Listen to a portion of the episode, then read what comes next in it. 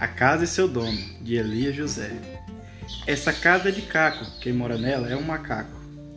Essa casa é tão bonita, quem mora nela é a cabrita. Essa casa é de cimento, quem mora nela é um jumento.